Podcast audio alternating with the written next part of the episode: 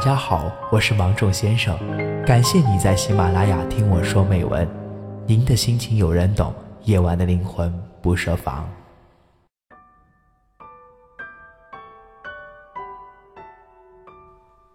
有人在微信上问我怎么撩汉，我愣了半天，心想一个性格内向、从来就对男生很高冷的女生，怎么突然转性了？我发给他说。稍微主动点就行，男生还是挺好聊天的。不不不，和男生聊天实在太累了。那个人打断我，继续说，既要自己找话题，还要 get 到他每一个点儿，聊不下去要硬撑，还得顾及女孩子要矜持什么的，总是小心翼翼的打了一段话又立马删除。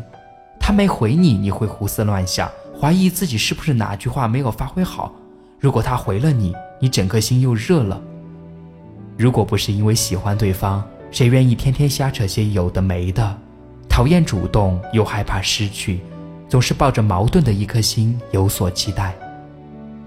我笑了笑，心想：也许很多独来独往、酷到没朋友的人，一旦碰到自己喜欢的人，就变得不酷了。虽然说不出“我喜欢你，请你也喜欢我好吗”这样的话，但是会费尽心思的找他聊天。也只有喜欢一个人的时候，才会捧着手机揣摩他每句话字里行间的意思，他的每条信息都紧紧地牵绊着你，关乎到你一天的心情好坏。再高冷的人，遇见喜欢的人时，都会变怂。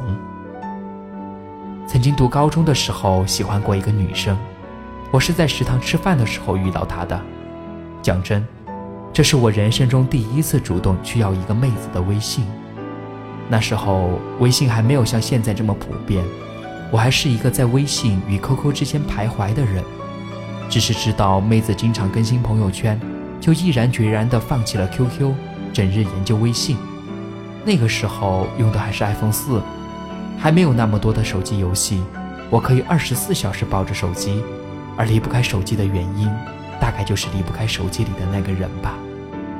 他朋友圈更新的状态，我不想错过。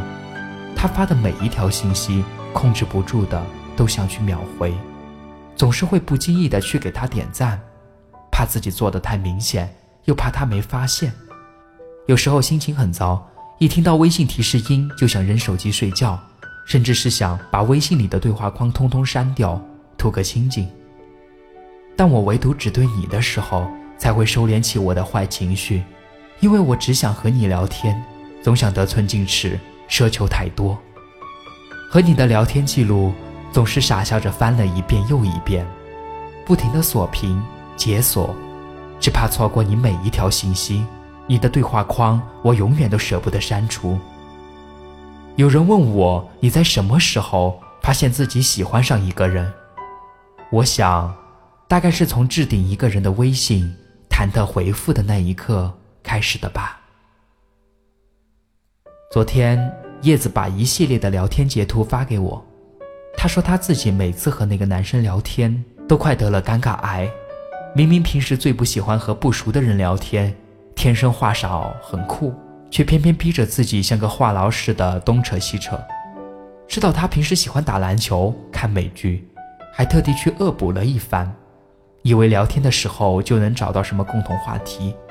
可对方似乎看不懂他的内心戏。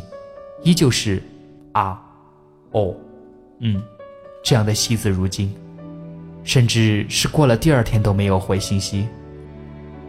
两个人从陌生到熟悉，究竟要走多少条弯路呢？需要多大的勇气去说服自己跨出的每一步？女孩子主动点没事儿，都说这年头大家主动点孩子都有了。讨厌主动，但是总比错过要好吧。突然来袭的心理斗争，有时候还会让你变得手足无措。叶子说，自己很羡慕那些能直说的感情，没有拐弯抹角，没有假装很酷，简简单单。我喜欢你，你也喜欢我，那我们一起谈恋爱吧，该有多好呢？可惜，人总是害怕失去，怕说出口的喜欢，成了你一个人的独角戏，更怕说了以后，再也做不回朋友了。装作不在意的问候，其实早在心里向他表白了无数次。